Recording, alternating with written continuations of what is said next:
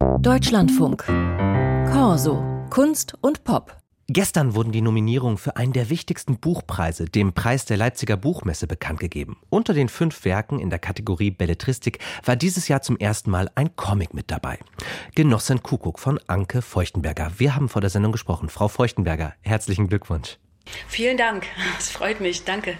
Genossin Kuckuck ist eine autofiktionale Bilderzählung, die den Aufstieg in den 60ern und den Niedergang in den 90ern des Sozialismus in einem kleinen ostdeutschen Dorf namens Pritschitanov, spricht das richtig aus? Pritschitanov? Ja, könnte man, ist ja erfunden, also. namens Pritschitanov erzählt. Welche Potenziale hat der Comic für das, was Sie erzählen wollten? Das hätte ja auch alles ganz bestimmt gut in einen Roman passen können. Sicher, und für mich ist es ja auch irgendwie ein Roman. Es ist halt ein Bildroman oder eine grafische Erzählung. Und der Begriff Comic äh, führt vielleicht ein bisschen in die Irre, weil immer noch in Deutschland sich dabei die meisten dann äh, vielleicht Mickey Mouse vorstellen. Da hat sich inzwischen ganz viel gewandelt. Und äh, für mich waren die Bilder tatsächlich der Anfang der Erzählung. Also es waren Bilder, die äh, davor standen und beim Zeichnen merkte ich, wie die Bilder sich zu Erzählungen entwickeln. Also es sind im Grunde genommen Bilderzählungen. Und, und diese Bilder, wo kamen die her? Aus Ihrer Erinnerung oder haben die sich anders generiert?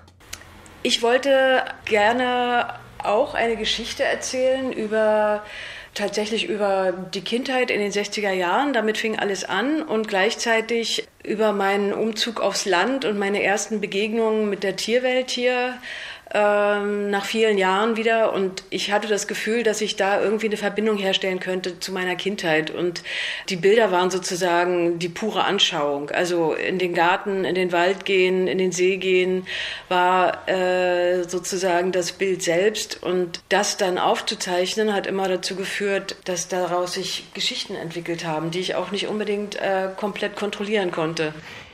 Frau Feuchtenberger, Sie haben eben schon angesprochen, dass viele vielleicht immer noch eine falsche Vorstellung von Comic, dass sie da sich immer nur Mickey Mouse und keine ernsthafte Literatur vorstellen. Letztes Jahr war aber bereits ein Comic für den Preis nominiert, nämlich Birgit Weiss Root Girl, allerdings in der Kategorie Sachbuch. Jetzt Sie in der Kategorie Belletristik. Hat der Comic es jetzt vollends geschafft, als gleichwertige Literatur angesehen zu werden? Ich glaube, es wäre, es würde ihm vielleicht nicht gut tun, jetzt äh, die Literatur, die nur auf das Wort bezogen ist, äh, als, äh, wie soll ich sagen, so als den höchsten Maßstab anzusetzen, sondern vielleicht dem Comic oder sagen wir mal Graphic Novel oder grafische Erzählung selbst äh, gerecht zu werden, auch als eigenständige Gattung zwischen Sprache und Bild und so weiter. Also ich bin natürlich unglaublich glücklich und froh, dass das äh, jetzt mit einer Nominierung, ähm, äh, das fand ich ganz witzig, es wurde jetzt in den letzten Tagen gesagt, nu nobilitiert wurde, der Comic. Und das äh, sehe ich einfach ein bisschen anders. Also ich denke, dass äh, da seit vielen, vielen Jahren äh, stark dran gearbeitet wurde, dieses ganz spezielle Potenzial, was da besteht zwischen Bild und Text, ähm, äh, neu zu erfinden und neu zu erweitern. Diese Nobilitierung, wie Sie es genannt haben, was bedeutet die denn ökonomisch? Graphic Novels haben ja häufig noch geringere Auflagen als Romane, sind in der Produktion mit viel höheren Kosten verbunden. Gut, Sie sind Professorin an der Hochschule für angewandte Wissenschaften in Hamburg, aber ist Ihre Nominierung auch für Ihre Studierenden ein positives Signal im Sinne von, ich laufe mit diesem Studium nicht zwangsläufig einem Leben unter dem Existenzminimum entgegen? Deswegen unterrichte ich äh, auf jeden Fall mehr als jetzt nur Comic oder grafische Erzählung. Ich versuche, das äh, möglichst breit aufzufassen. Ich nenne es auch grafische Erzählung, weil das auch beinhaltet für mich serielle Bilder, die einen erzählerischen Gehalt haben. Ne? Und ich glaube, da sind sie breiter aufgestellt, die Studierenden. Wenn sie gut zeichnen können, können sie ziemlich viel machen, nicht nur Comics.